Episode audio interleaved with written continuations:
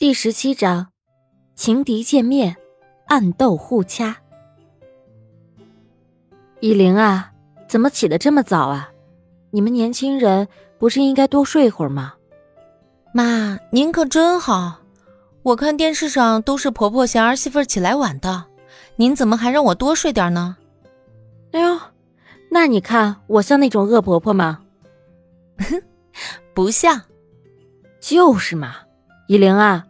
你可别信了那种电视剧里的狗血剧情，我和你公公没那么传统，以后啊想睡多久就睡多久。虽说秦母这样说，但若是自己真的这么做了，怕是婆婆也不会喜欢自己了，因为她自己换位思考，若是以后自己的儿媳妇儿睡到中午才起床，估计自己也受不了。那下次周末我八点半再起床可以不？其实啊。我也是因为礼貌才把自己拖下床的。温以玲拖着秦母的手，那当然可以啊，睡眠充足才可以给我造孙子嘛。温以玲赶紧放开秦母的手，啊，那我还是七点半起吧。瞧你这孩子，我跟你开玩笑的。现在你生了，我还没时间给你带呢，过两年再生啊，反正你们还年轻，再多玩两年。哎呀，老妈最好了，赶紧吃早餐吧。等会儿咱俩去逛街，给你家人也买些礼物。嗯，好。温以玲吃了碗面，就赶紧上楼去准备了。以玲，准备好了吗？秦母穿了条长裙，还围了一条灰色的梅花披肩，涂了点口红。其实秦母也就刚过五十五岁，看着还很年轻。妈。今天怎么打扮的这么漂亮啊？还不是要跟我的漂亮儿媳妇去逛街，我可不能丢了你的脸。瞧您说的，只怕是我会丢了您的脸。哎，对了，今天中午我约了几个姐妹一起吃饭，咱俩就不回来吃了，丢他们父子俩自己吃，看他们没有咱俩能不能吃得香。好啊，两个人开着玩笑就下了楼。刘叔说：“老夫人。”夫人，车已经准备好了。老先生呢？哦，他和先生两父子去钓鱼了。看来成了他俩抛弃咱俩喽。哎，走吧。哎，没事儿，等下咱俩不回家吃饭，就算是以牙还牙了。温以玲开车带着秦母去了有秦深店最多的一个商场，也是 A 城最大的商场，各种东西样样齐全，应有尽有。把要买的在一个地方全都买全了，也省得麻烦。他们进了一个首饰店。雨玲，你看这个手镯挺漂亮的，要不要买给你妈妈啊？不用，其实我们买点吃的去就行了，不用买这些的。听秦深说，你妈妈是开了个服装店吧？是啊，她从年轻时候就想着开一个成人服装店的，可是由于那时候家里也不太富有。这个想法一直没实现。后来我高中毕业，因为是全省的状元，所以有不少的奖励，就给他开了那个服装店。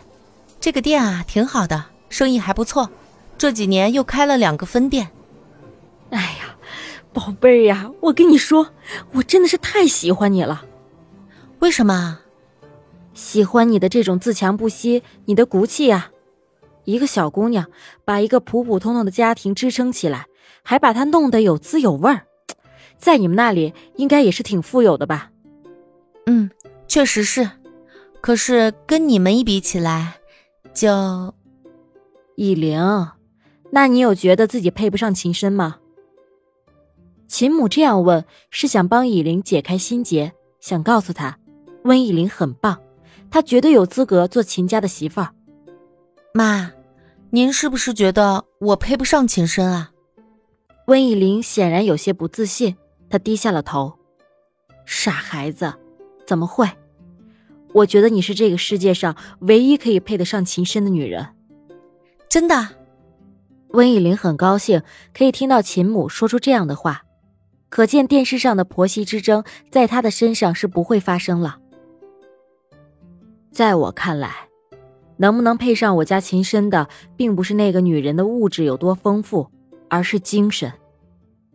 你说你一个小女孩，从小就有梦想，成绩好，从一个小城来到了 A 城，却没有被这成千上万的精英所埋没，也没有因为你的身世的差距而有所自卑，可见你的内心的强大。之后靠着自己的实力出国留学，还得了那么多奖，拥有了那么多，却也不骄傲。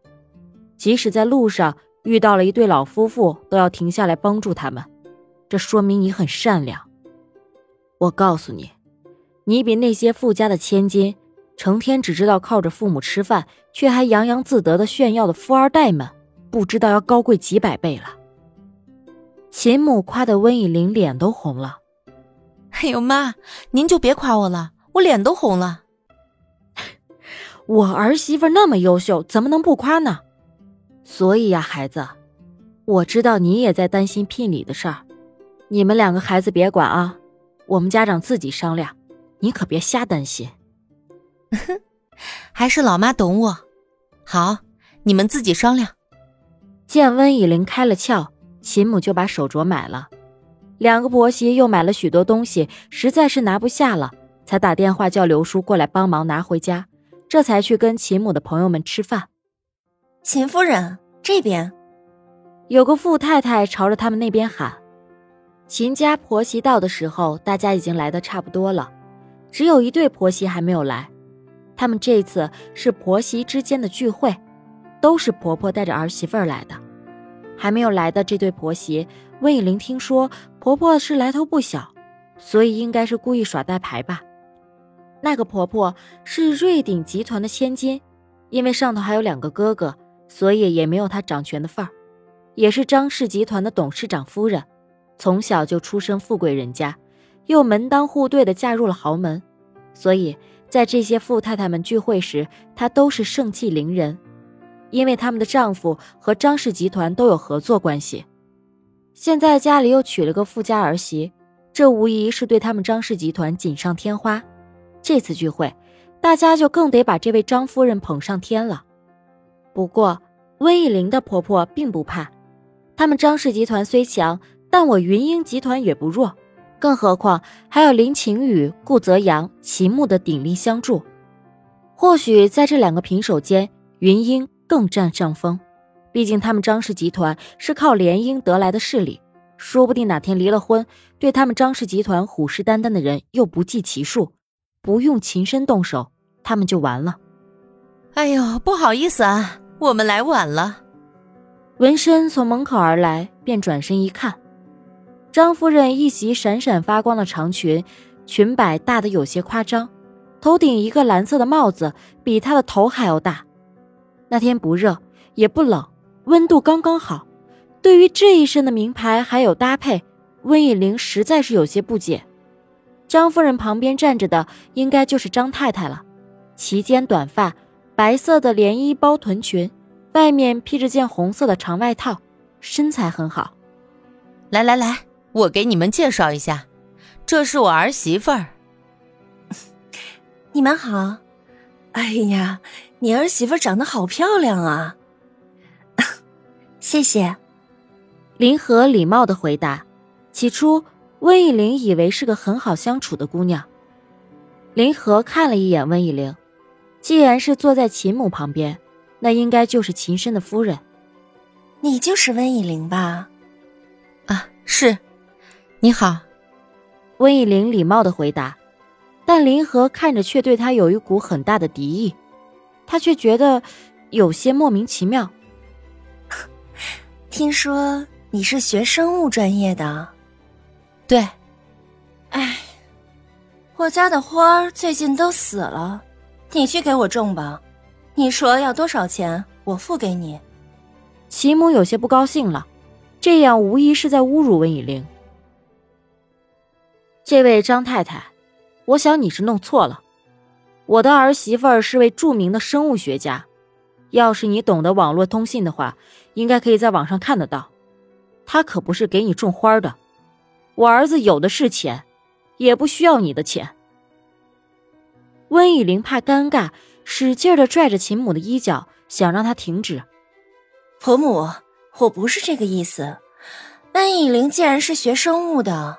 我就想着对植物应该也有些研究，就想让他帮我看看。张太太，植物也是有生命、有灵性的，只要你善待，一般种好的花是不会死的。那如果是生了什么病，你可以请一个植物医生来看看。你这话是什么意思？你的意思是我虐待他们喽？林和本身对温以玲就有敌意，这根本就是在找茬儿。我可没说。温以玲虽说不会刁难人、欺负人，但是也不允许别人刁难自己、欺负自己。在这里就像个后宫，处处都是纷争，她只想早点离开。好了，张夫人知道温以玲是秦深的娇妻，绝对是惹不起的。要是真死了，就再找个种花的去种不就行了吗？林和只有闭嘴，总不能连着婆婆也骂吧？其他的几位夫人也只是看着，什么话都不敢说。是林和无礼在先，温以玲这样说也没有什么不对。几位老夫人在各自显摆，显摆自己的儿媳妇儿是什么大学毕业，家世是什么样的。当问到秦母时，温以玲以为秦母会为了面子给自己编一个显赫的家世，没想到秦母却照实说了。温以玲家里是做什么的？那些夫人早就一传十，十传百，人尽皆知。故意这样问，无非就是想让秦母丢脸。秦母这样说了实话，他们倒没什么可说的了。经过这一早上的相处，温以玲突然觉得自己是以小人之心夺君子之腹了。秦母并不是那种因为豪门的阔太太而雍容，也不会因为丈夫儿子的优秀。而逼儿子娶一个门当户对的妻子，更不会因为自己站得高而瞧不起山脚下的人。那时他就觉得，秦母肯定是世外高人，情商能达到如此高的境界。回家，温以玲就跟秦深说了早上的事儿。哎，你说那林和为什么就是要针对我呢？我跟他也是刚认识，没结什么仇啊。难道是因为嫉妒我的美貌？嗯，绝对是这样。秦深笑了笑。